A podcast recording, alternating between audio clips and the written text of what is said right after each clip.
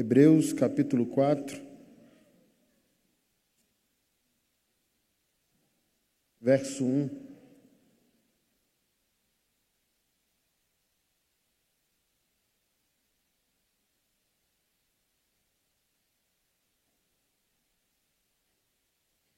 E o nosso tema hoje será: A palavra de Deus te torna réu.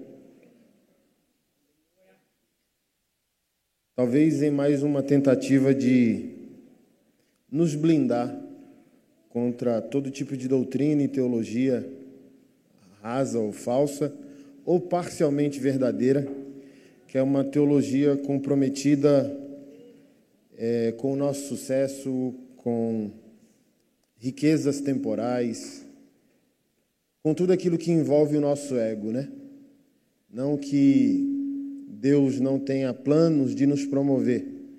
Mas, antes de tudo, o primeiro compromisso da palavra é nos acurralar.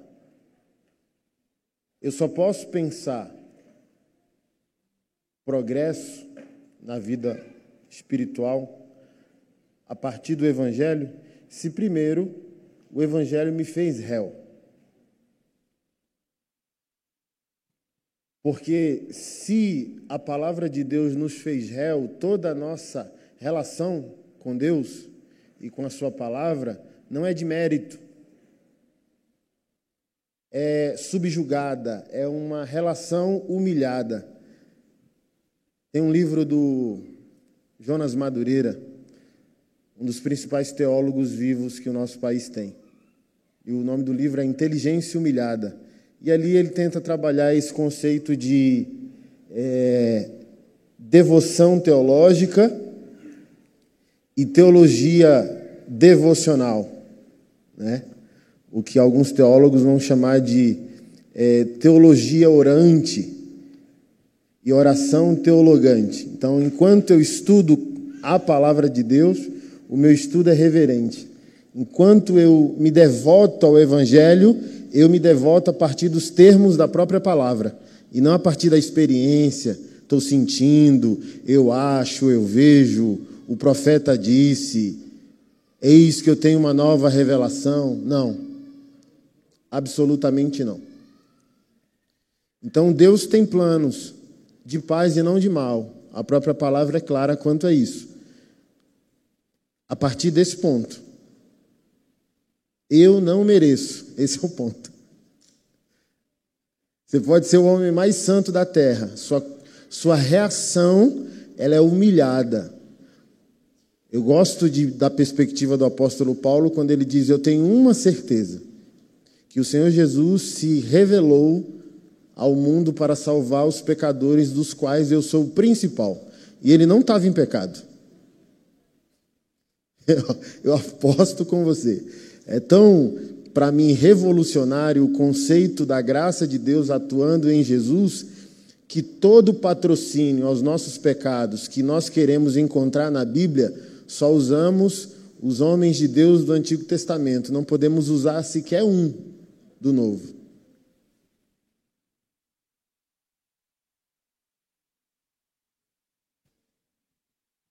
Um sequer.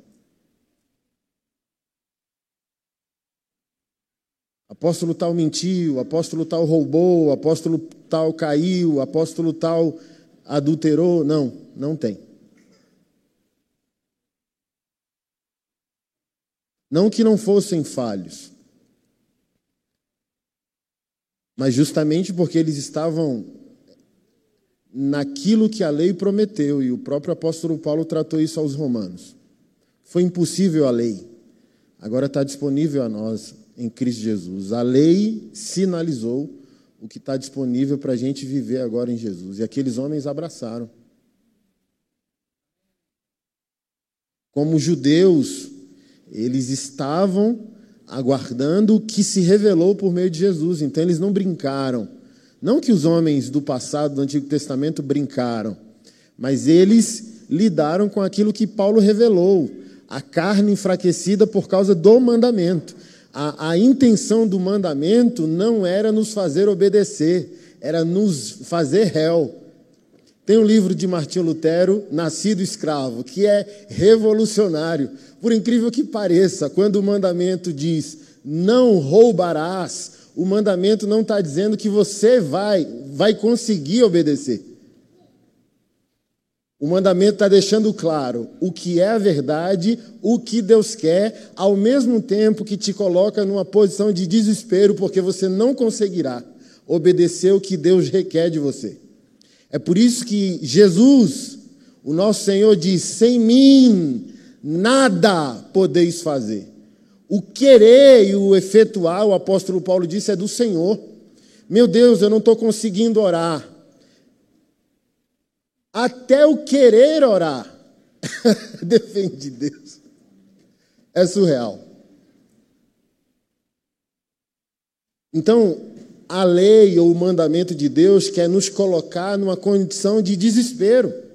Porque somente essa pessoa que se tornou réu diante de Deus clamará pela solução.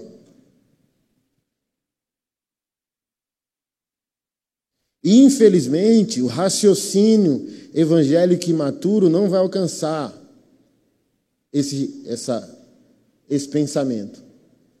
Mas que quem de fato aqui mergulhou na graça de Deus entende muito bem o que eu estou dizendo. Somos incapazes de dar uma resposta adequada a Deus. Então é Ele que guia todo o processo.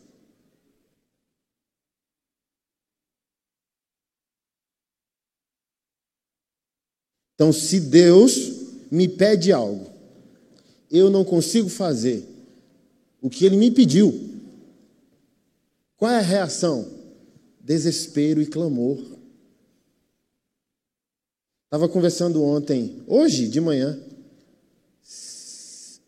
A gente estava em Uberlândia, acordamos umas cinco e meia e fomos tomar um café na roça com o pastor José, como ele diz, né? Pãozinho quente, o leite de vaca lá tirado na hora. E a gente vai, muito em breve, essa semana eu acho que não, mas na outra, a gente vai debater teologicamente, vocês podem acompanhar, um assunto polêmico, porém verdadeiro. Deus não quer um país cristão. E a gente vai acabar com a falácia que o Brasil é do Senhor Jesus, porque não é.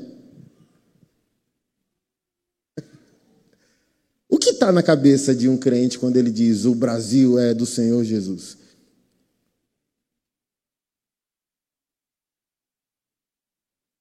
Porque na cabeça do evangélico é o ministro evangélico, presidente evangélico, deputado evangélico. Não, mas isso não é uma nação que glorifica o Senhor. Porque olha só, o que eu estou querendo mostrar para você? Uma condição de desespero tal que vai te levar a uma sujeição absoluta a Ele. Senhor, os discípulos disseram, os primeiros discípulos, a seara é grande, os trabalhadores são poucos. Em nenhum momento Jesus respondeu pedindo para os discípulos providenciarem uma solução. O Senhor não disse a eles: abra uma igreja. O Senhor não disse a eles: comece uma agência missionária. O Senhor não disse a eles: comece uma ONG. O Senhor disse a eles: clame ao Senhor da seara que envie trabalhadores para a sua seara.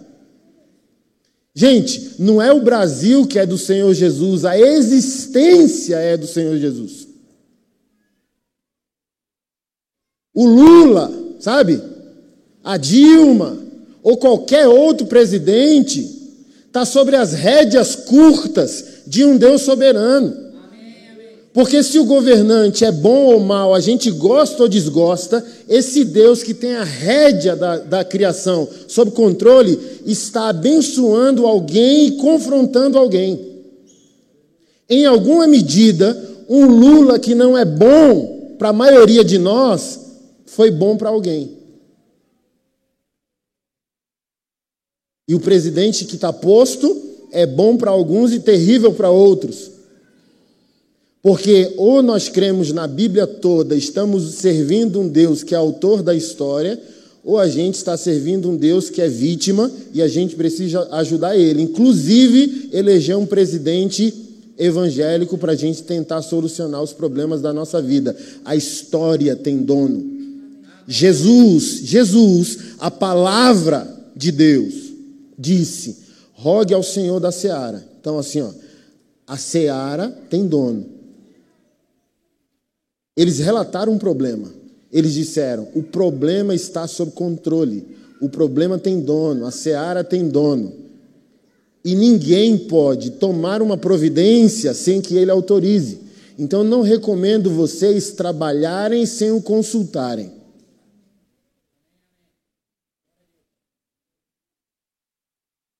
Pastor, se é assim, por que votamos? Por que protestamos?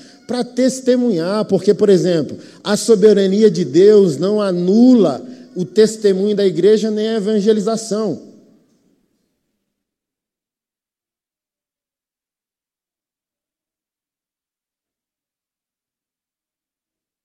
Porque é o testemunho da igreja que é um protesto que eu chamo de tel-referência. Nossa, um governo foi posto e ele 90%, 90% ele é bom para os planos de Deus. Esses 10% precisa ser alvo da crítica do povo de Deus, porque o povo de Deus ora a oração do Pai Nosso, na terra como no céu. Por isso, irmão, a nação brasileira não precisa virar evangélica e nem cristã, porque não é o plano de Deus. Deus já tem um plano sobre a sua cidade. E tudo que está acontecendo aqui agora é um testemunho do que vai estar posto amanhã, além do rio da vida, eternamente.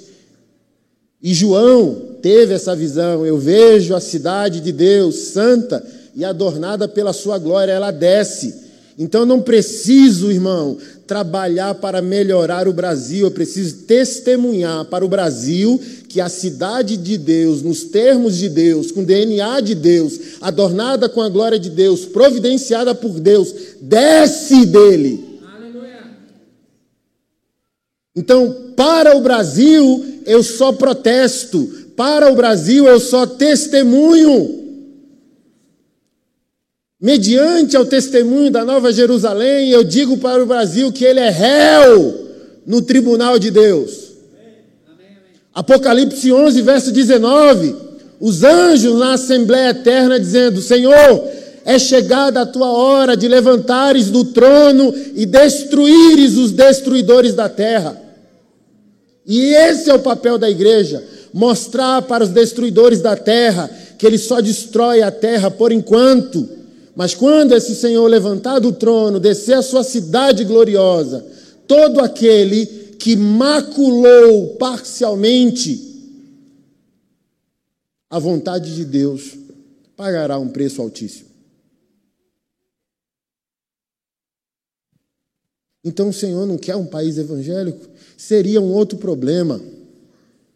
Acabei de repostar no meu Facebook o oposto do problema. Vamos lá, que problemão. Laicidade do Estado, se você não sabe, que é laicidade do Estado? A religião não intervindo socialmente em todas as questões, principalmente de maneira proselitista, porque se Deus deu o direito de descrer, quem somos nós de querer usar o aparelho estatal para representar a vontade do povo de Deus? Por exemplo, eu vejo crente ofendido porque tiraram a Bíblia da escola. Mas a escola não é igreja. E na escola tem ateu, bandista, kardecista e muçulmano. Esse Deus deu para nós esse sentimento de liberdade e de descrença.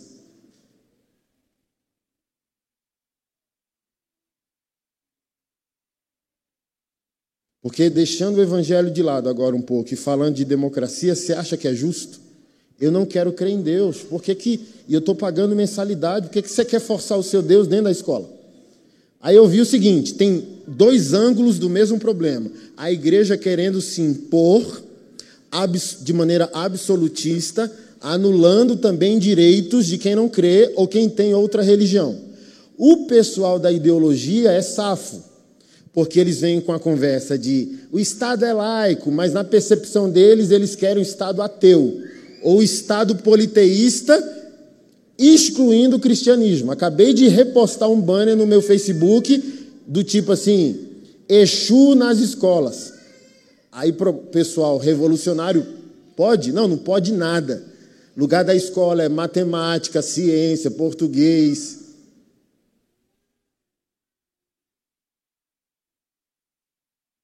Então, olha a, a, a, grandiosidade do problema. E essa conquista de laicidade, ela é dos reformadores. Cidade dos homens, cidade de Deus. Cidade de Deus influencia a cidade dos homens? Sim. Mas qualquer cristão biblicamente coerente entende que essa influência não é a mesma coisa que dominância. Porque, por exemplo, eu vou criminalizar quem não crê? Eu vou criminalizar quem não vai responder às pautas cristãs empurrada dentro do Estado? Vamos ter novas inquisições e fogueiras queimando os descrentes, é isso?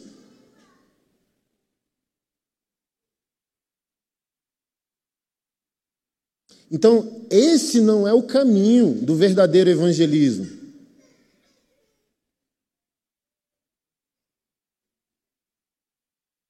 Podemos e devemos influenciar.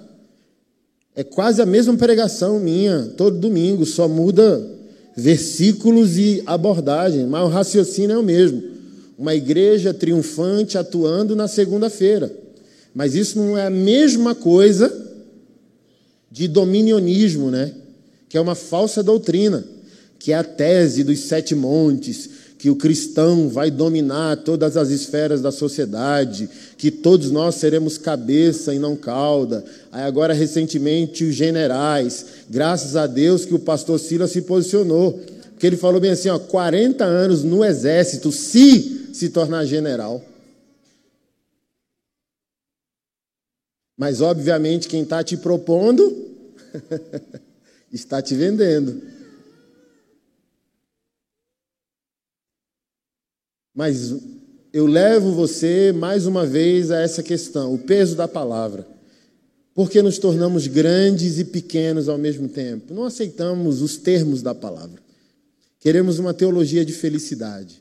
Queremos uma teologia que nos desobriga de Deus.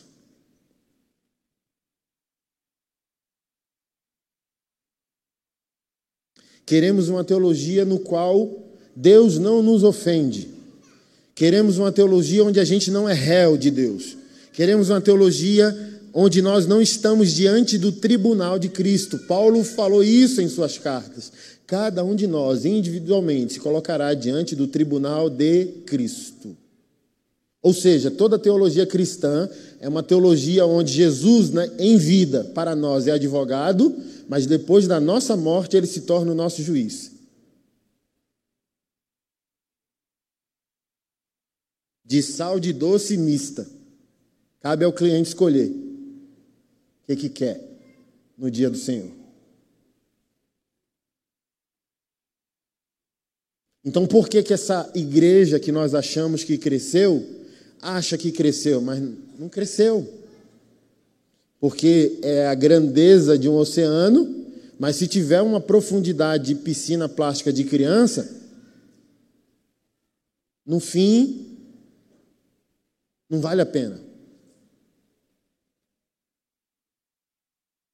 Então, se eu der ao homem pecador o que a alma pecadora deseja, é óbvio que eu vou encher qualquer igreja.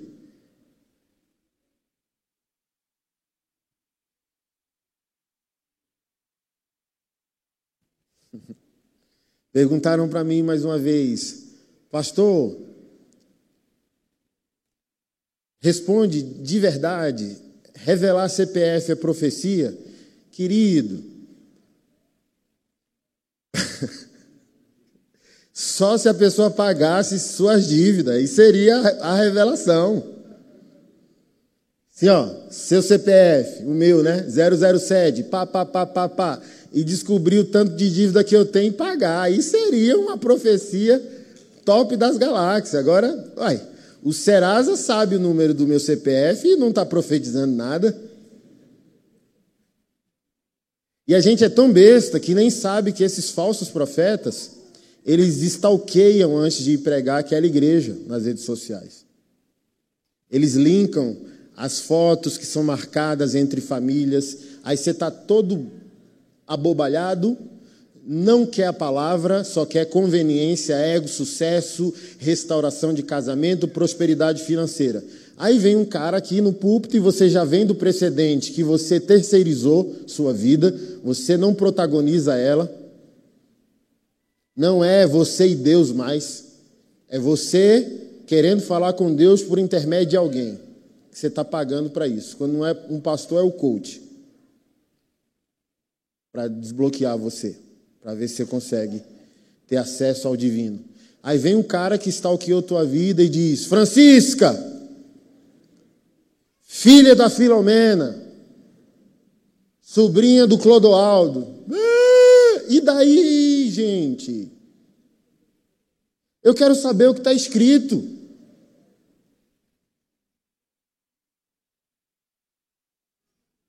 Muda em quê? Minha vida camarada saber de quem eu sou pai, de quem eu sou filho, com quem eu. Não muda em nada. Só me emocionaliza diante de uma responsabilidade que eu ainda não assumi. Mas eu fiquei sabendo recentemente que tem a lei do, da ação pública. Já estou com quatro advogados trabalhando e a gente vai. O povo fala, mas se criar uma lei contra o falso profeta, não vai virar bagunça contra os verdadeiros? Não, irmão, qualquer país que se preze não aceita essa vagabundagem, não. Assim, ó, eu fui dar uma de detetive gospel, só numa tarde. Fui em dez perfis, tudo comprado. Aí a gente vai do precedente que minha mãe, minha mãe, não terminou o ensino fundamental, tem suas limitações e tal, mora ali em Águas Lindas, entrou no Facebook na live lá do Xeramanaia. CPF para cá, placa de carro para lá, e você tem que fazer um pix da sua idade. Meu amigo, um país que se preze permitir que uma expressão religiosa, mesmo no âmbito virtual, fale em nome de uma pretensa fé e diga para os ouvintes daquela fé, dizendo: olha, qual é a sua idade? 67 anos. Você tem que fazer o pix da sua idade para você receber. Por favor. Estava lendo Agostinho de Hipona para os católicos Santo Agostinho. A linha é tênue, mas ele já trabalhava isso aí, ó, quanto tempo? Ele é da patrística, os pais da igreja, antes dos reformadores, muito antes, século I, 2 e 3 da igreja. Agostinho de Hipona trabalhou para que o Estado fosse parceira de Deus para a prisão ou execução de hereges. Então o problema não é novo. Porque vamos lá, os caras compram. Eu, eu entrei numa live no Facebook e falei: não é possível. Não é possível. Falei para aquela, aquela falou bem assim: tu tá é com inveja que a live do falso profeta tem mais gente que a tua tirou onda comigo lá. Eu falei, bicho, não é possível, uma live com mil compartilhamentos, ô louco. Nem sei responder se deu uma inveja gospel mesmo, mas eu falei bem assim: meu irmão, o cara não abriu a Bíblia, mil compartilhamentos de uma live. Meu Deus, é muita transformação. Aí eu fui ver. Quando eu cliquei, irmão, assim, ó, só fake 1, 1 2, 3, 4, ABCD, Feira das Mulheres da Bahia, do tipo assim, ó, tudo comprado. Aí você entra nesse desespero. Velho, é de Deus, mano. Mil pessoas compartilhou esse negócio aqui. Eu vou pagar então o Pix da minha idade, vai que rola. pastoras. Uma pastora chegou para mim, pastora de Deus, madura, dizendo: eu estava num dia mal, eu fui lá na corrente de sal da Universal para ver se eu ia cair endemoniada. Estava tão atribulada, e eu assim, ó, meu Deus! Se uma pastora está cedendo, imagina minha mãe, olhando essa pressão virtual, 10 mil curtidas, Um milhão de seguidores, mas se você for na página do falso profeta e clicar nos seguidores, pode rodar assim, ó, 100, 200 primeiros, depois é só fake, árabe, chinês, japonês, porque, irmão, o, um advogado amigo nosso, advogado não, delegado aqui de uma delegacia civil de uma satélite, eu mandei para ele os caras. Falou, pastor, bem provavelmente é já virou quadrilha, já virou escritório. Mas eu não posso fazer nada. Não tem uma legislação eficaz, é, um, é uma questão de pequeno potencial ofensivo. Vou fazer o quê? Não posso fazer nada.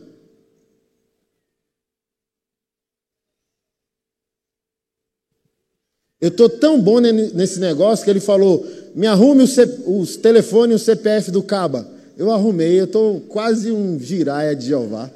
Aí eu dei para ele e falou bem assim: ó, vagabundo, cara. Responde por estelionato e tem cinco meses que agrediu a esposa com um soco no, no rosto dela. Mas estão por aí. Mas como disse Paul Washer, eles são o castigo de Deus ao falso cristão. Porque você não está querendo levar a Bíblia a sério.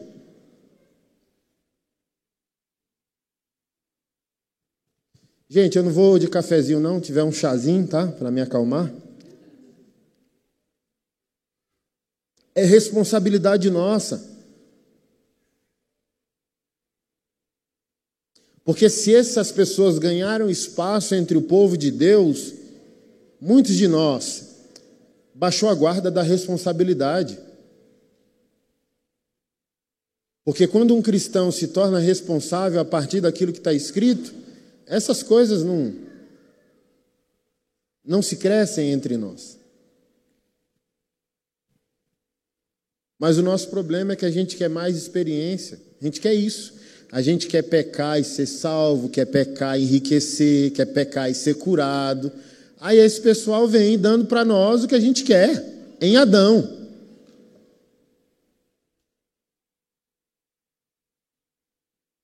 Porque assim, ó, tire o fator dinheiro e o fator cura dessas e o fator restauração dessas profecias e veja se o povo vai vai querer. Eu recebi uma situação onde uma esposa falou isso, ó, tá acabando o casamento. Aí ela tinha também já cansado daquele casamento, ele traiu muitas vezes e ela traiu uma vez e pá, quebrou tudo e vai cada um para o lado. Mas ela falou bem assim: sabe por que eu vou sair? Eu não vou sair porque eu traí. Eu não vou sair porque ele me traiu. Eu vou sair porque ele tem, assim, ó, a nossa vida é essa bagunça e há 20 anos ele tem uma profeta de estimação que ele sustenta por mês. Dois mil, três mil reais salário para essa mulher profetizar. Meu Deus, que loucura! Imagina. Ah, traí minha esposa. Mas assim, ó, é... aí ele não consegue ver a vida de maneira integral, a vida é fragmentada. Aí ele tem que sentar com o oráculo, como que vai, é empresário, próspero, como vai ser os negócios mês que vem, um tarô gospel quase.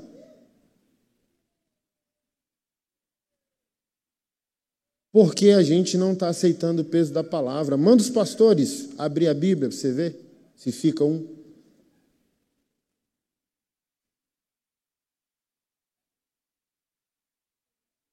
A igreja está cheia, irmão, porque a Bíblia não está aberta. Não que igreja cheia seja o problema. Pediram para eu me posicionar, até a Keila também me pediu a opinião, que a esposa de um pastor de renome foi comentar numa caixinha de perguntas sobre as irmãs com barriga de fora na igreja.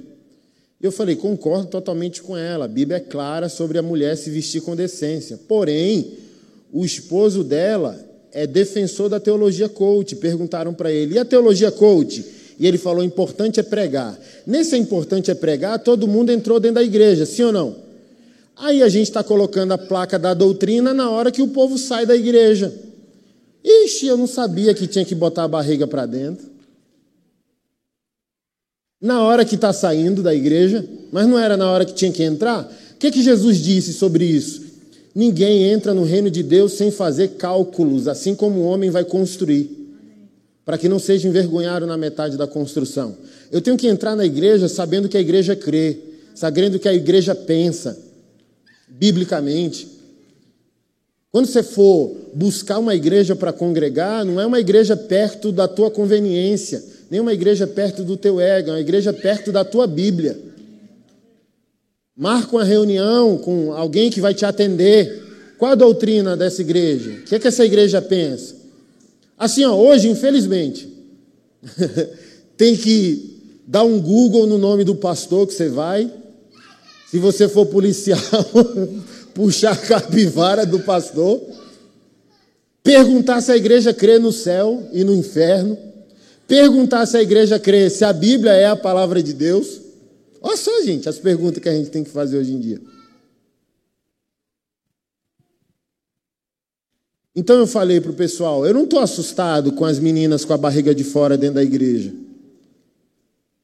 Eu estou assustado como elas tiveram tempo de não perceber que não é um ambiente. O que está sendo pregado? Por quê?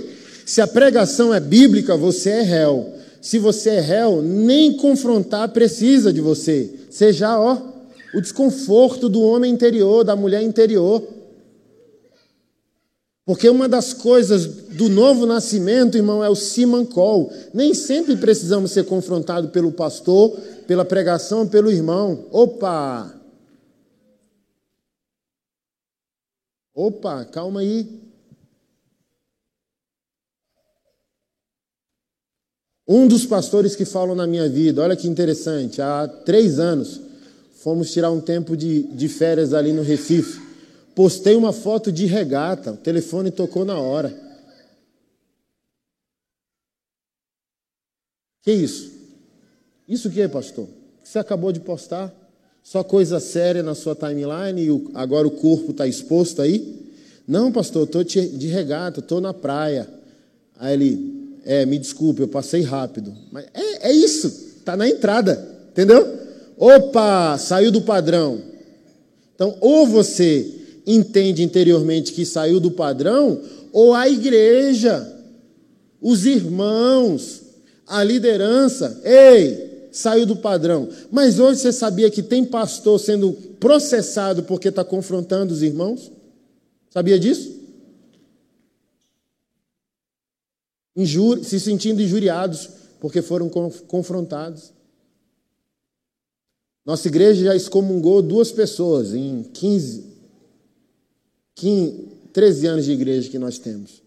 Já pensou se a gente excomungar alguém hoje, século 21, politicamente correto? Meu Deus, processo, né? As pessoas não querem mais compromisso com a palavra. As pessoas querem que Deus as sirvam, mas elas não querem mais servir a Deus, elas não querem saber qual é a vontade de Deus, qual o propósito de Deus, o que, é que Deus pensa, o que, é que Deus quer. Então as pessoas estão prometendo cura, restauração e prosperidade sem compromisso, onde eu posso abandonar Jesus em qualquer esquina, eu quero. Aí as pessoas falam: importante é que as pessoas estão convertendo. A quê? Porque o que te converte te mantém convertido.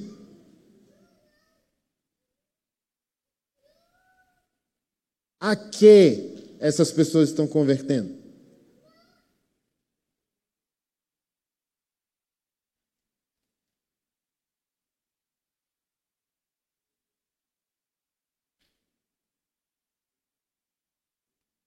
Porque se é pela cura, quando ele não curar? Se é pelo dinheiro, e quando ele não prosperar? E se é pela restauração, se ele não restaurar? E só o crente convertido dá razão a Deus. Você morre crendo, mas você morre com fé nele e não no resultado que ele pode te dar. Seria maravilhoso se ele nos, nos prosperasse. Seria maravilhoso se ele nos curasse. Seria maravilhoso se ele nos restaurasse. Mas se ele não fizer, continua sendo Deus. O compromisso dele é com a glória do nome dele, não com o meu problema. Deus não podia ter feito o, primeiro filho de Davi com Betseba no ato de adultério ficar vivo? Olha como é a atitude do homem de Deus. Clamou sete dias para Deus mudar o decreto. Deus não mudou, o homem de Deus tomou banho, se vestiu, se perfumou, adorou, jantou, chavecou Betseba de novo e dormiu com ela. Culpou Deus por nada. Por quê? Quem está convertido sempre dá razão a Deus. Deus verdadeiro, todo homem mentiroso. Ponto final. Se Deus fizer, glória, graça, dom de Deus, obrigado, Senhor. Se Ele não fizer, irmão, a nossa posição é de humilhação. Deus não é cúmplice dos nossos planos. Deus tem um compromisso com a glória do seu nome. Vai ler salmos como dever de casa, por amor do teu nome. Quando o salmista pede, sabe? Ele glorifica ao Senhor em temor, em, em, em postura reverente. Tudo que pedimos a Deus, tudo que clamamos a Deus, fazemos de uma posição humilhada, reverente, servil. E não enquadrando a Deus, ele não é réu, nós somos o, o, o, porque assim, ó, mesmo que aparentemente funcione, essa conversão ela não se sustenta. Uma hora um alguma coisa estoura na jornada.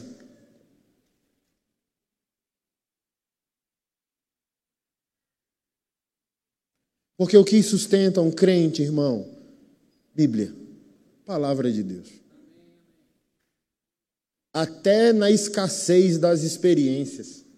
Porque assim, ó, eu acredito que muitos de vocês já passaram por isso. Um tempo de escassez da presença, onde parece que Deus sumiu. Quem já sentiu isso? Levanta, eu sou o primeiro.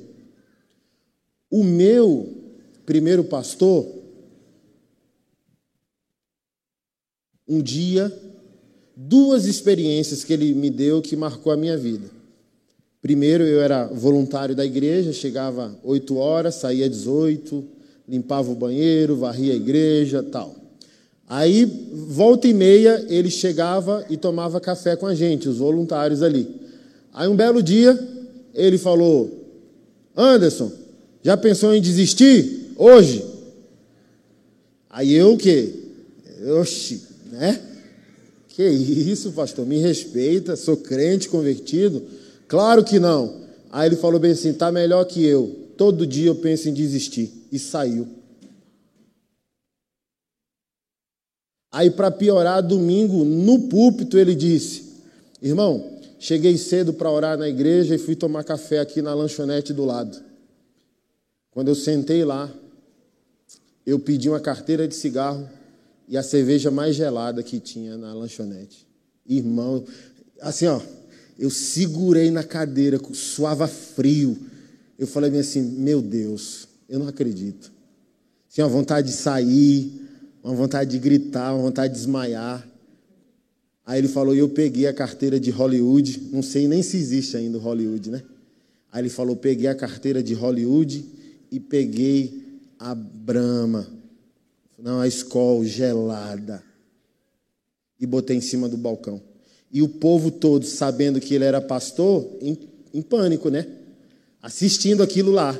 E o pastor tomando um café, comendo pão de queijo e a carteira de cigarro e a garrafa de cerveja em cima do balcão. E o povo trabalhando e gelado.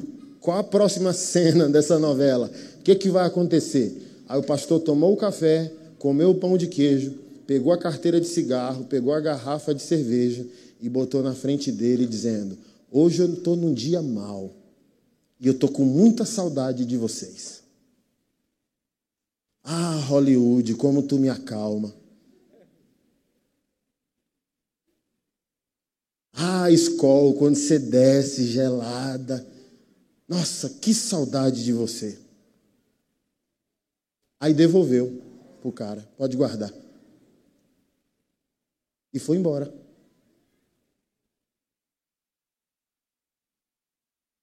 Isso é o que eu estou querendo ensinar para você nessa noite. O peso da palavra. Isso não significa super-heroísmo, uma blindagem para sempre. como se todos os nossos problemas fossem resolvidos na cruz do Calvário.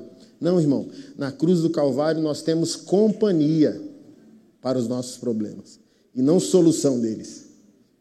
Diante dos nossos problemas e até da nossa morte, não estamos sós. Mas antes de devolver, ele disse: Eu estou com saudade de vocês, mas vocês chegaram atrasados. Jesus chegou antes.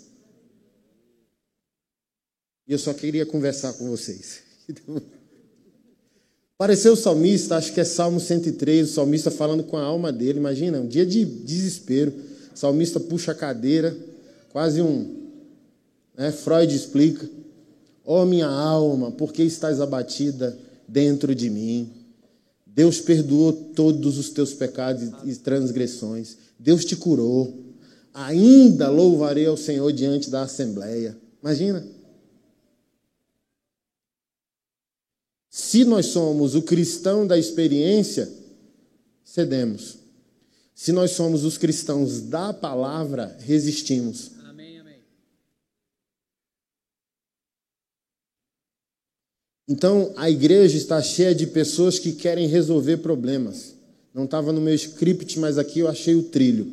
Esse é o problema da igreja evangélica. Ela está cheia de pessoas querendo resolver problema e não se renderem a Deus, e não adorarem a Deus, e não viverem para a glória de Deus, e não reverenciarem a Deus.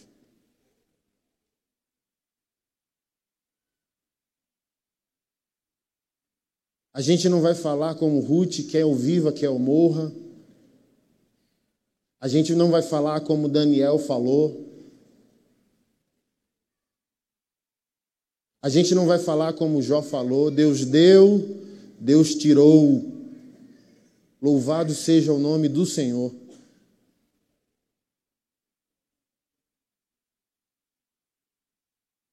Porque não sentimos o peso da palavra. Estamos num tempo vivendo uma teologia fácil, onde Deus existe para satisfazer os nossos caprichos.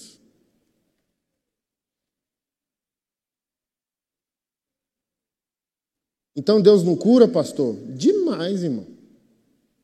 Cura, restaura, salva, prospera. E daí? Porque vai ficar. Se ele restaurar o meu casamento, Jesus disse que o meu casamento com aquela não, vai, não é eterno, nos moldes de lá. Nem sei como vai ser. Então seria muito bom se ele resolvesse o meu problema aqui. Mas você não entendeu aqui que mesmo um problema resolvido é sobre agora. E a preocupação maior do crente não é sobre agora, é sobre o depois.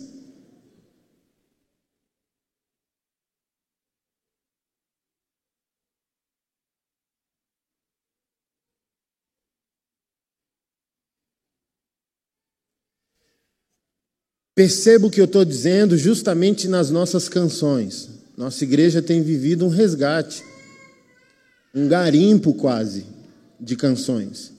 Nos últimos 15 anos se mudou o foco do louvor da igreja. Não é mais o louvor que se dá a Deus, é eu, nós, o nosso problema. Não é mais. Ah, não gostei do culto. É culto, macho, não é palestra. E culto é para Deus. Você não tem que gostar de nada aqui no culto. É culto o nome, ó. Não é treinamento, não é palestra. É culto. E quanto menos você gostar do culto, melhor. Porque se é a prova que o culto te irritou. Se o culto te irritou, prova que você não está perto e não está bem com o Senhor.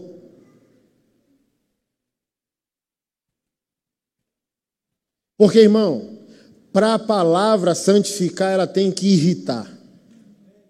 E por que ela vai irritar?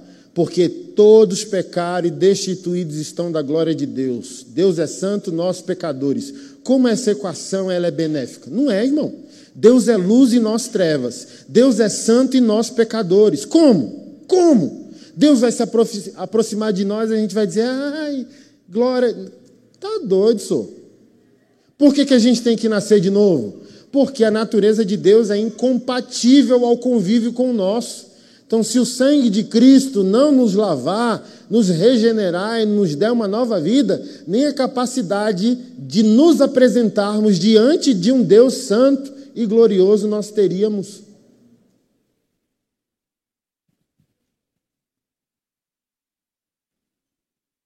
Então você não vem para um culto, amado, para ficar feliz, você vem para um culto para obedecer, para aprender a se render melhor ao plano de Deus e à palavra de Deus.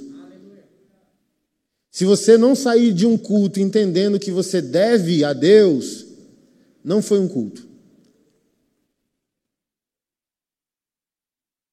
Pode ser o culto que te curou de uma enfermidade literal.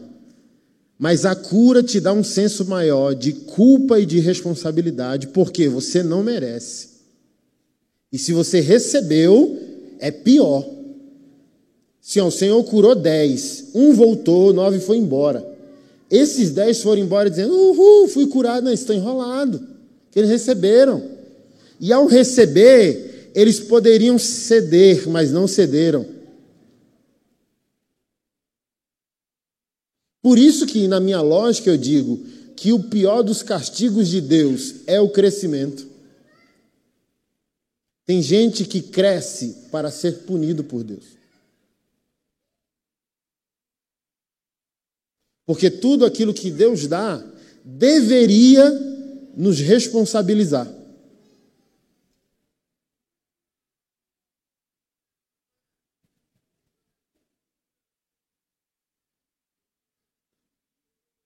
Hebreus 4:1 Assim, uma vez que permanece a promessa de que entraremos no descanso de Deus, devemos ter cuidado para que nenhum de vocês pensem que falhou. Porque essas boas novas também nos foram anunciadas, como a eles, mas a mensagem de nada lhes valeu, pois não a receberam com fé e não se uniram àqueles que ouviram pois nós, os que cremos, entramos em seu descanso. Quanto aos demais, Deus disse: Assim jurei na minha ira, jamais entrarão no meu descanso. Embora suas obras estejam prontas desde a criação do mundo, sabemos que estão prontas por causa da passagem que menciona o sétimo dia. No sétimo dia, Deus descansou de todo o seu trabalho, mas em outra passagem, Deus diz: Jamais entrarão em meu descanso. Portanto, o descanso está disponível para alguns, entrem nele. Mas os primeiros que ouviram essas boas novas não entraram por causa da desobediência. Por isso, Deus estabeleceu outra ocasião para que entrem em seu descanso. E essa ocasião é hoje. Ele anunciou isso por meio de Davi há muito tempo, nas palavras já citadas. Hoje, se ouvirem sua voz, não endureçam o coração. Verso 12 pois a palavra de Deus é viva e poderosa e mais cortante que qualquer espada de dois gumes.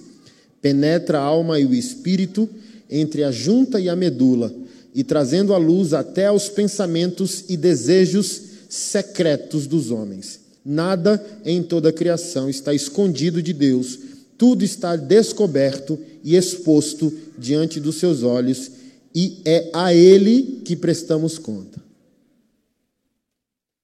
três coisas para chamar a nossa atenção: a palavra, o descanso e a fé.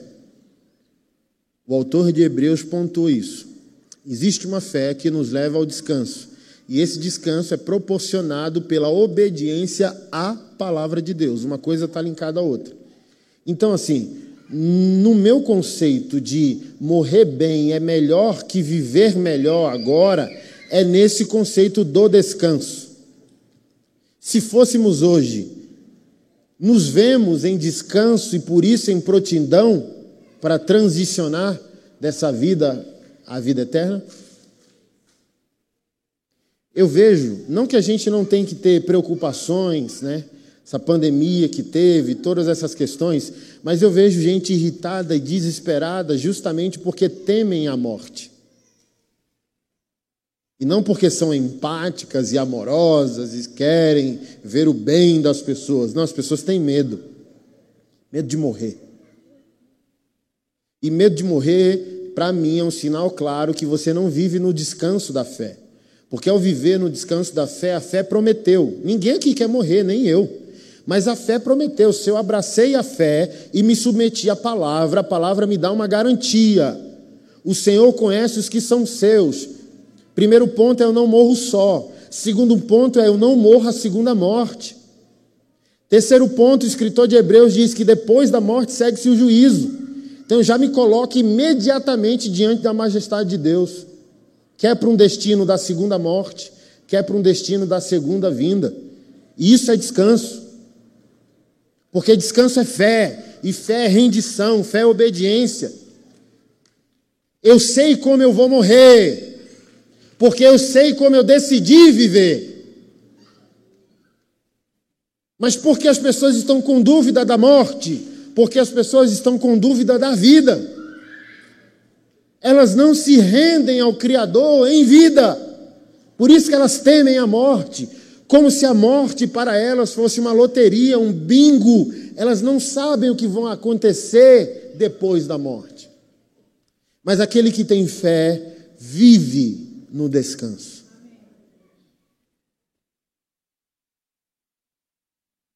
O descanso do apóstolo Paulo em Filipenses 4, que já ensinamos a vocês há uns dois meses atrás. Os emocionados pecaram nove, se não me fala a memória. Tudo posso naquele que me fortalece, e a gente já desconstruiu aqui com vocês que esse tudo poder do apóstolo Paulo não é um tudo poder para tudo resolver, é um tudo poder para tudo suportar. Por quê? Um crente que vive no descanso entende que o seu problema é por enquanto. Problemas existem, mas tendo Deus em Sua majestade como companhia para a gente encarar aquele problema, o problema não dura para sempre. Uma hora o problema acaba. Uma hora a provisão chega. Uma hora a cura chega. Uma hora a restauração chega. Então, ao mesmo tempo que o nosso coração não reside nesse fato, temos a convicção que o Senhor faz o que faz.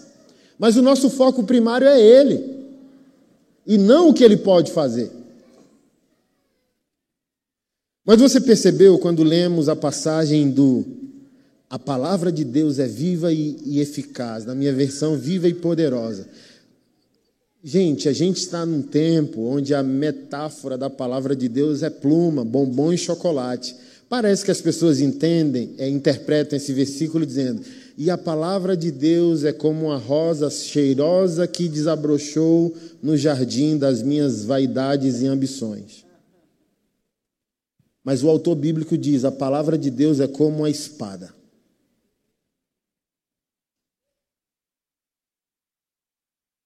Então a gente está num tempo de um Deus colorido, de um Deus fofinho, de um Deus ursinho carinhoso emanando corações. Quem é da geração dos ursinhos carinhosos aqui? Não é.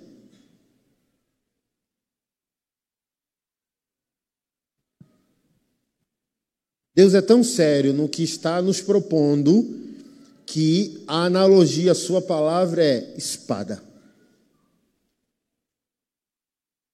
Então, o objetivo da palavra de Deus não é primariamente te fazer bem mas, te revelar,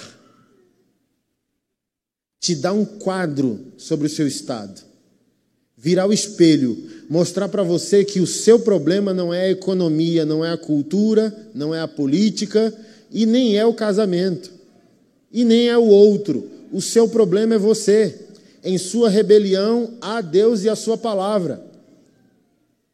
Então, o objetivo da palavra é colocar você na parede. O objetivo da palavra é te expor. Mas sabe qual é o seu problema? Você está viciado em uma geração de pregadores que te ensinou a ser um crente pá, a pegar a palavra e jogar bem longe de você, dizendo: se minha esposa tivesse no culto. E você joga a areia da responsabilidade para longe de você. Mas a pregação bíblica te dá uma enxada e não uma pá. E uma enxada, quando você crava na terra, você puxa a terra da responsabilidade, você. A Bíblia só funciona para aqueles que além na primeira pessoa, eu.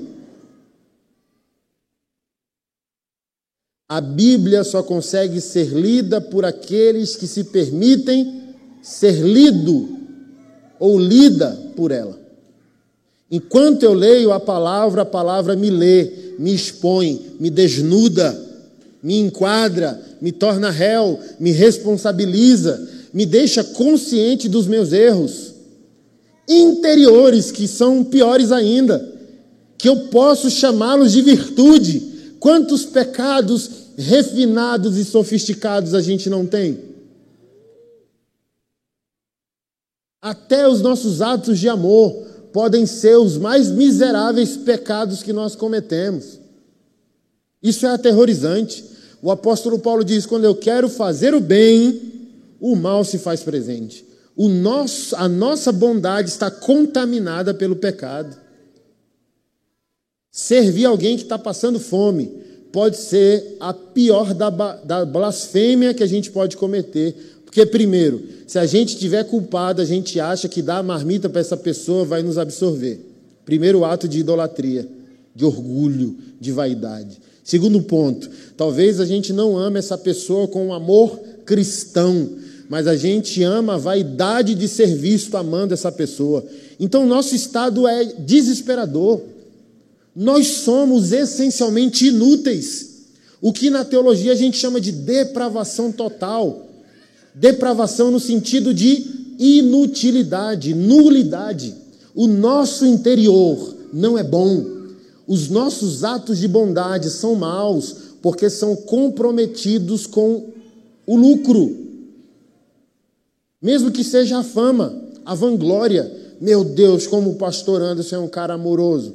Talvez eu esteja em pecado ao liderar 35 projetos. Talvez eu chegue lá e ele diz: tudo vaidade, tudo expressão daquilo que não foi construído por dentro. Quis fazer por fora o que eu não fiz por dentro. Rejeito os teus 35 projetos e até o teu pastoreio. Que não está lá em Mateus 7? Senhor, Senhor, não foi no teu nome que curamos enfermos, expulsamos demônios? Eu não vos conheço. Estamos, irmão, contagiados pelo pecado de Adão e Eva em todas as esferas da nossa vida.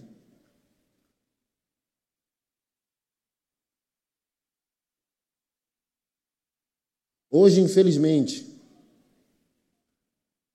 a gente consegue com muita facilidade transferir a adoração que devemos a Deus e depositamos em qualquer coisa que nos dê imagem, visibilidade. Olha o YouTube, tirou o dislike. Para mim, isso é a maior comprovação do desespero do coração humano que não consegue lidar com dislike. Só tem like. Não tem dislike. Porque as pessoas adoram a si mesmo. As pessoas não estão prontas para o feedback. Eu mesmo, como pastor, estou cansado. Porque as pessoas querem um guru. As pessoas não querem assim, ó, pastor, eu vou comprar uma Bíblia para você, macho. Leu, leu quanto da Bíblia esse ano? Leu quantos livros do problema que você quer que seu guru resolva? Como se as pessoas achassem que um pastor tem uma varinha mágica, que a oração do pastor é mais poderosa. Não, a vantagem do pastor é que ele deve mais a Deus que você. A Bíblia diz que aquele que decidiu ensinar tem duplo juízo. Em nada eu sou melhor que você. Obviamente que a experiência traz um norte mais eficaz. A graça capacitadora na unção para edificação, pastoreio, ensino, ok. Mas, por exemplo, é todo mundo filho, com acesso ilimitado e inesgotável à presença do Pai. Como você pode ser filho de Deus há 10 anos e tá mudo nesse relacionamento, achando que o seu pastor é o seu ventríloco? É ventríloco, né? O cara que mexe com boneco? Não, senta aqui no meu colo, deixa eu mexer sua boca para com Deus. Assim como eu estou casado há 15 anos com aquele, não preciso usar você para me comunicar com ela. Aí você tem anos de fé e precisa que uma pessoa faça o um intercâmbio. Gente, um pastor é um norteador de escolhas. Um pastor é um norteador de decisões. Mas o pastor não é o guru que toma essas decisões por você. A decisão está tomada e o pastor norteia a decisão. Eu quero glorificar a Deus. Qual o melhor caminho para iniciar isso, pastor? Direita ou esquerda?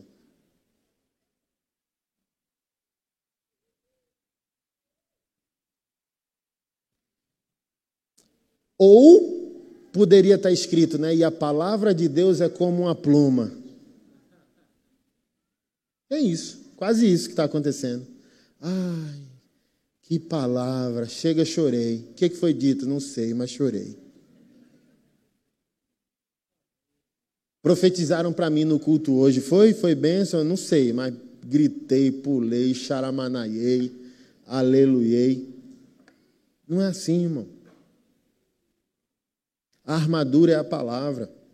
Quantas vezes eu ensino a vocês que a profecia existe, mas ela é ouvida de maneira lúcida, porque Paulo escreveu aos Tessalonicenses na primeira carta: julgue todas as coisas concernente à profecia e retém o que é bom.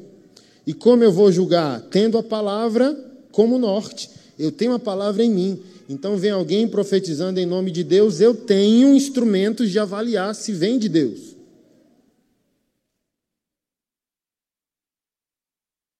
Pastor, como uma profecia vem de Deus se o fim dela é a glória de Deus?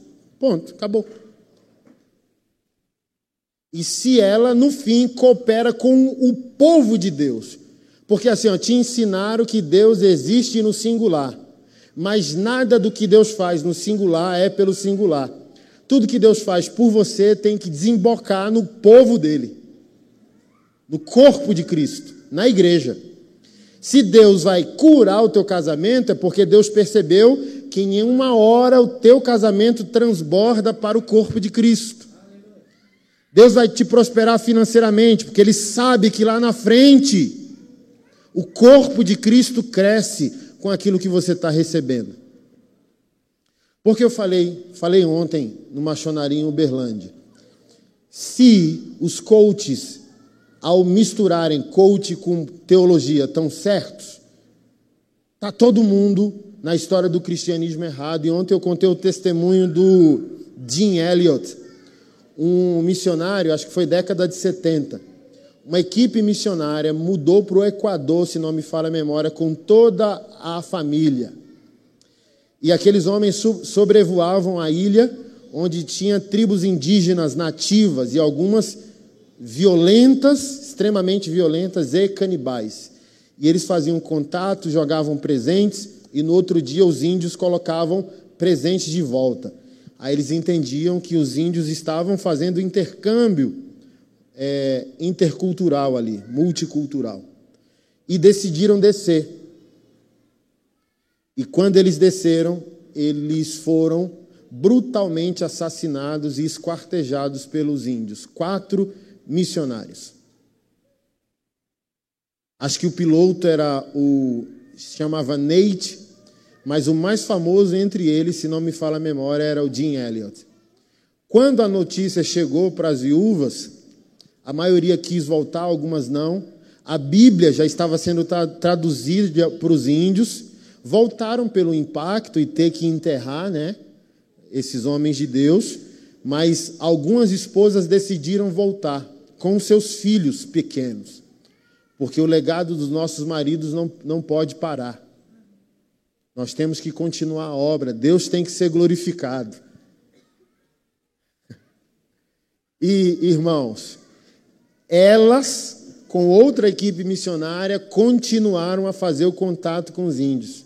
Dessa vez eles aceitaram, não foram violentos, fez o contato multicultural evangelístico os índios começaram a se converter. E quando esses filhos órfãos cresceram, o pastor que o batizou era um índio convertido que tinha esquartejado os pais deles.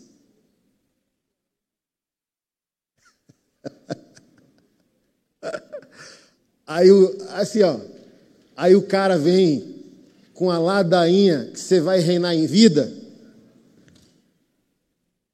Você pode morrer amanhã, macho. Que balela de reinar em vida. Se ele está certo, esses homens estão errados. O presente de Deus para ti pode ser esse. Deixa eu falar. Você é réu do tribunal de Cristo se você cair numa ladainha dessa. Sabe por quê? Porque o teu Deus venceu perdendo. Se qualquer pregador, qualquer pregação falar que você vai vencer sem rendição a Cristo e sendo o propósito de Cristo a vitória, tu se coloca inimigo da cruz, porque o teu Deus é todo vencedor, sendo todo perdedor. Se os demônios soubessem que a, a derrota de Jesus era a vitória dele, Jesus não tinha sido morto.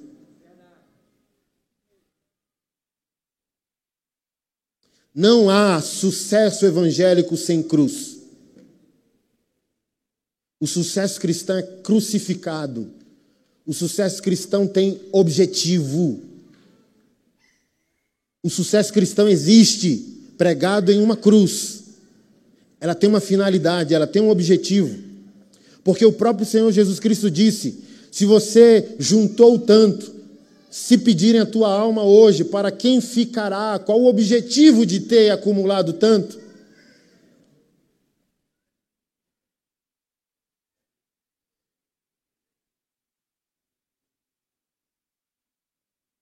Irmão, nem nos melhores dias desses quatro missionários eles iriam supor que eles teriam que morrer para os filhos converterem, os assassinos deles batizariam os filhos. Assim, ó, sentar, a gente está vivo, é nós quatro aqui. Macho, Deus vai matar a gente daqui um mês.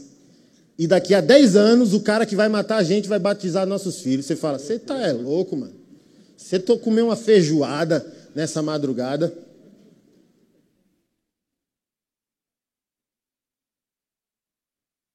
Você está visualizando o que é o sucesso cristão? O que é o sucesso evangélico? Às vezes, ele é uma história de derrota, mas ele é uma vitória eterna.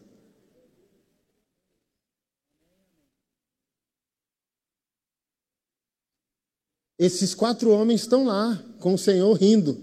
Caraca, meu filho, o cara que me matou.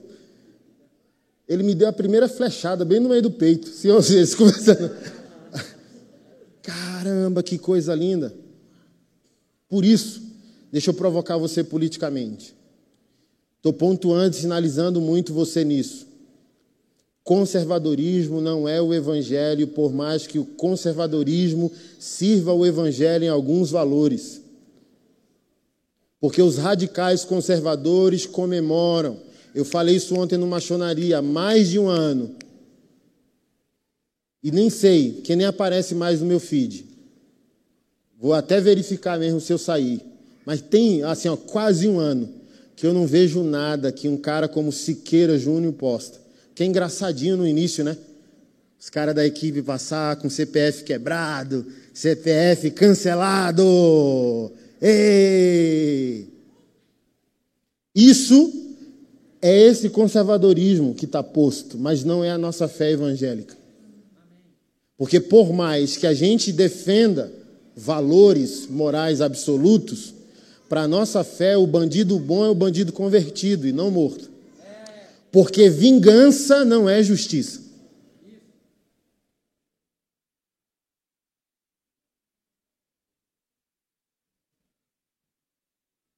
Porque daqui a 10 anos, talvez o bandido está batizando. Eu fiz um podcast com o pessoal do Rap Gospel quase caí da cadeira, bati na mesa que o meu microfone caiu. Falou bem assim, ó, um deles.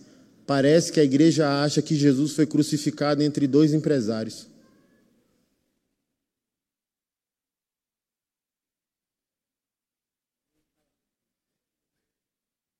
Não foi. Foi crucificado entre dois ladrões.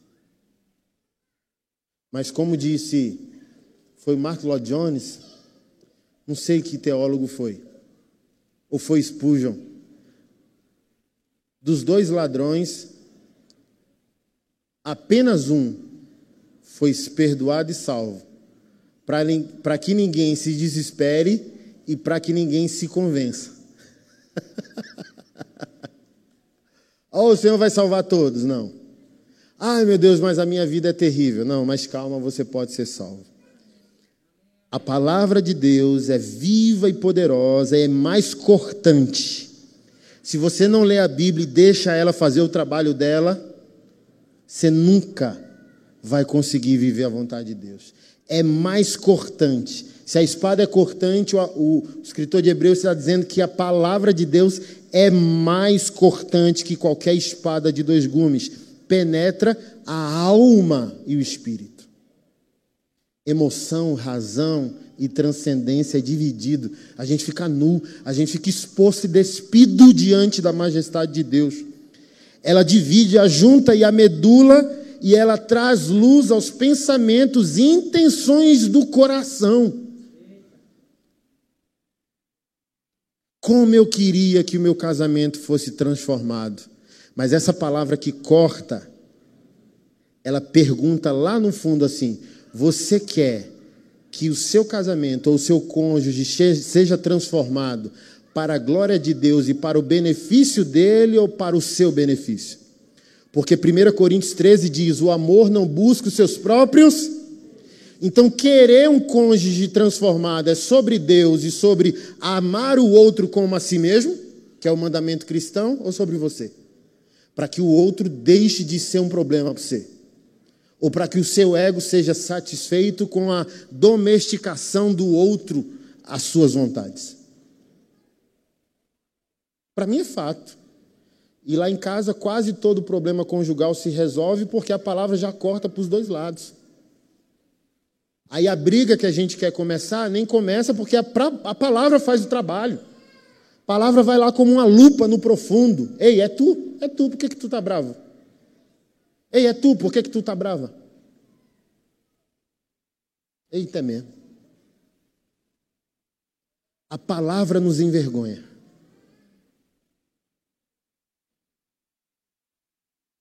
Ela vai no íntimo dos pensamentos e desejos. Nada em toda a criação está escondido de Deus. Tudo está exposto, descoberto, desnudado diante dos seus olhos. Se Deus viu, como eu sempre afirmo, do que adianta se esconder de qualquer outra pessoa? Ele já está vendo.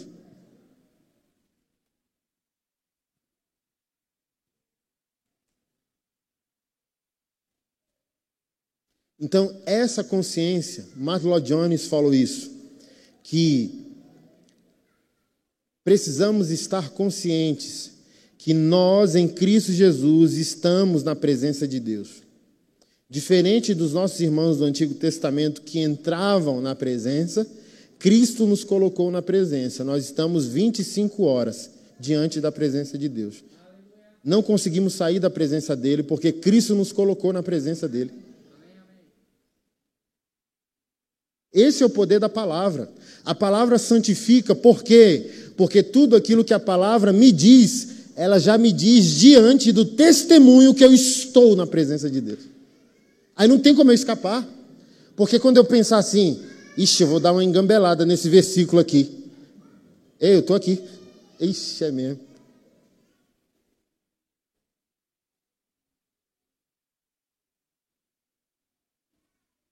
Somos habitados por essa presença e por essa consciência. Nós fomos refeitos e colocados na presença dele. Paulo ousa dizer aos Gálatas, se não me fala a memória, que estamos assentados com Cristo nas regiões celestiais.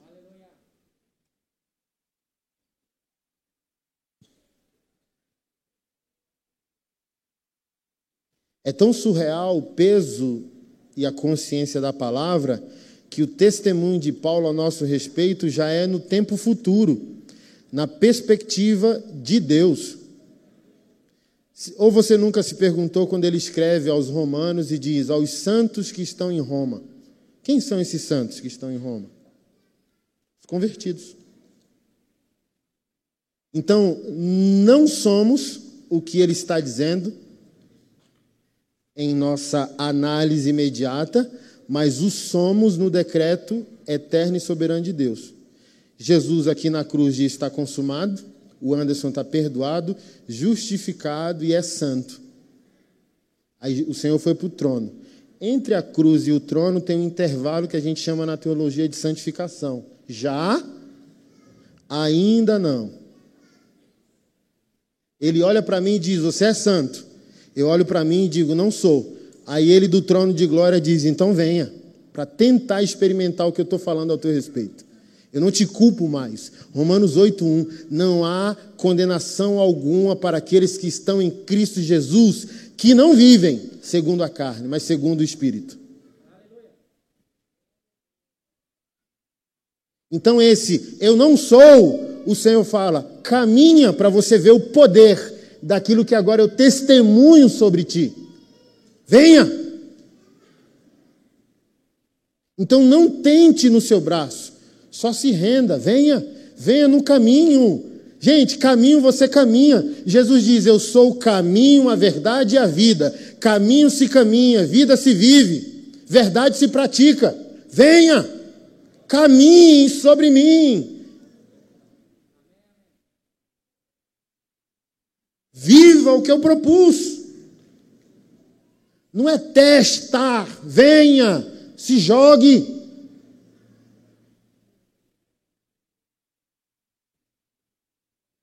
E nós deveríamos aprender com os salmistas.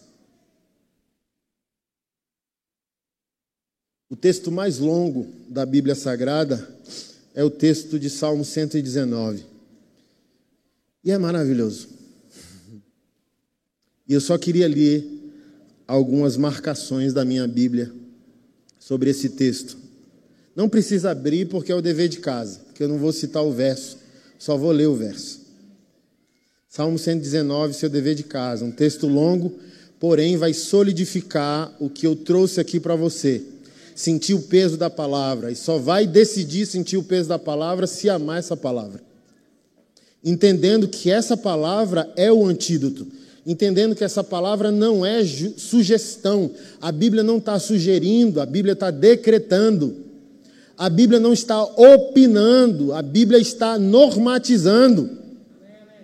A Bíblia não está perguntando o que eu acho, a Bíblia está revelando o que Deus quer. O salmista, no Salmo 19, diz: Como são felizes os íntegros os que servem, servem a lei do Senhor. Meu grande desejo é que minhas ações sempre reflitam teus decretos. Eu te darei graças por viver corretamente à medida que eu aprender teus justos estatutos. Obedecerei teus decretos. Por favor, não desistas de mim. Verso 9: Como pode o jovem manter puro o seu caminho, obedecendo a tua palavra? Verso 11: Guardei a tua palavra em meu coração para não pecar contra ti. Verso 16: Terei prazer em teus decretos e não me esquecerei da tua palavra. Verso 18: Abre meus olhos para que eu veja as maravilhas da tua lei. Verso 24: Tenho prazer nos teus preceitos, eles me dão conselhos sábios. Verso 25: Estou prostrado no pó restaura a minha vida através da tua palavra. Verso 30. Escolhi o caminho da verdade, decidi viver de acordo com os teus estatutos. Verso 37. Desvia meus olhos de coisas inúteis e restaura-me por meio da tua palavra. Verso 43. Não retires de mim a tua palavra da verdade.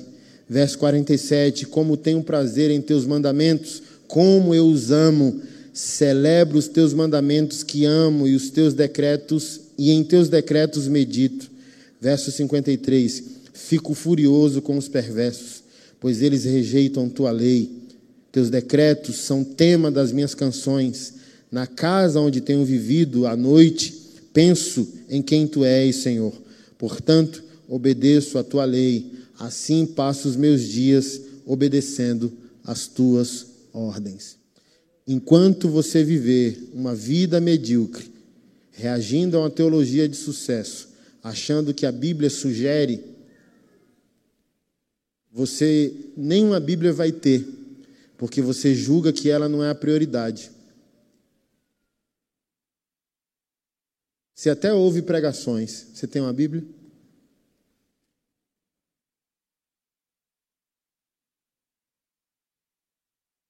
Nossa, a pregação do Anderson hoje, pregação do David Leonardo, a última do canal, vai lá.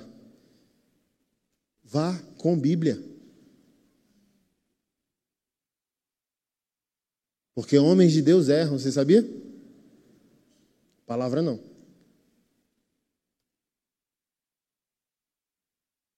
Quanto a gente não se entregar a essa realidade, a gente não vai conseguir ver na nossa vida aquilo que o próprio Evangelho chama de vida, aquilo que o próprio Evangelho chama de progresso. A palavra, a palavra, a palavra, a palavra, a palavra.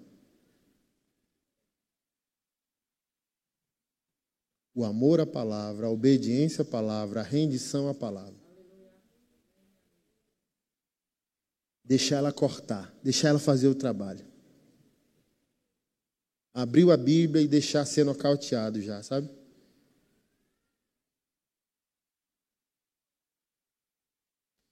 Faça igual o Whindersson, finja que está tudo bem. Mas não tem, irmão, é o popó. Pode fazer pose que está tudo bem, rir depois, mas não tem como, é o popó. E eu achei até que o popó seria gentil, né? Não, vou pegar leve com o guri. Pegou nada, irmão. Socou o moleque todo. É isso que a palavra tem que fazer com o crente. O crente abriu a Bíblia, a palavra, pou, pou, pou, pou, pou. A palavra quer a nossa rendição e não a nossa opinião. Ah, eu acho é nada. A palavra está dizendo o que ela disse. Então a melhor coisa a fazer é se render. Falei ontem, e mais uma vez repito, acho que eu falei domingo retrasado aqui na igreja. Ah, tá cheio de igreja inclusiva. O que, que você acha? Eu acho que está tudo bem, é democrático, né? Ah, o direito de fé cabe a todo mundo. É bom, porque é terapêutico ter comunidades, pessoas que te amam e te aceitam, mas não é exclusivo.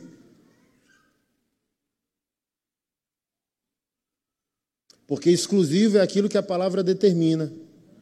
Ai, né, chegaram para mim e falaram: Nossa, abriram uma igreja homoafetiva aqui em Taguatingaçu, o que, é que o senhor acha? Acho legal, todo mundo tem direito de fé, tudo bem.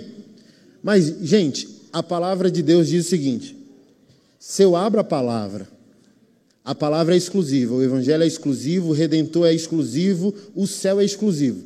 Na terra, a gente pode abrir qualquer porta inclusiva. Mas não pode esquecer que o caminho estreito é uma jornada exclusiva. O céu é exclusivo, não é inclusivo. Está aqui, irmão? Amém. Com todo respeito a qualquer crença, ideologia e opinião, a gente pode crer que Jesus é uma girafa, a gente tem direito de tudo, e o Estado está aí para dar essa liberdade de culto mesmo. Eu, eu adoro a árvore, isso tem que ser respeitado. Para mim, tudo bem, eu não vou entrar nessa, nessa discussão. Porém, se é fé evangélica, só é eterna se for pregação exclusiva. O que, que a Bíblia diz a respeito de incluir agora e o Senhor excluir mais tarde? É o caminho da vida é estreito e poucos se ajeitam a ela. Por que você tem que temer, amar e obedecer a palavra? Porque a palavra é a lixa que te lixa para caber no tamanho certo do tamanho da porta que foi proporcionada. Jesus diz: a porta que eu proporcionei é estreita e poucos se adequam. Eu tenho que me adequar ao tamanho da porta. Porém, largo, espaçoso é o caminho que conduz à perdição e muitos se encontram com ela. Um evangelho fácil me dá um caminho largo. Um caminho largo não me ofende. E um caminho que não me ofende é um caminho onde eu posso ser surpreendido pela majestade santa e gloriosa e exclusiva de Jesus. Então, o que a gente tem que fazer ao ser igreja perceber se a pregação é exclusiva, de um céu exclusivo, de um Salvador exclusivo, de uma santidade exclusiva, fé que me inclui e não me custa. Irmão, eu não sei se você é crente besta, eu não sou. Eu não quero ir para a igreja para ser aceito, eu quero ir para a igreja para ser transformado. Para ser aceito, eu fico em casa, porque já sou lá. Se eu saio de casa para ir para a igreja, não é porque eu quero aceitação, é porque eu quero transformação. Eu quero o céu, eu quero vida eterna, e o caminho estreito é uma vida de santidade. Do que importa? Ai, olha, fui de uma igreja que me aceitou como eu sou.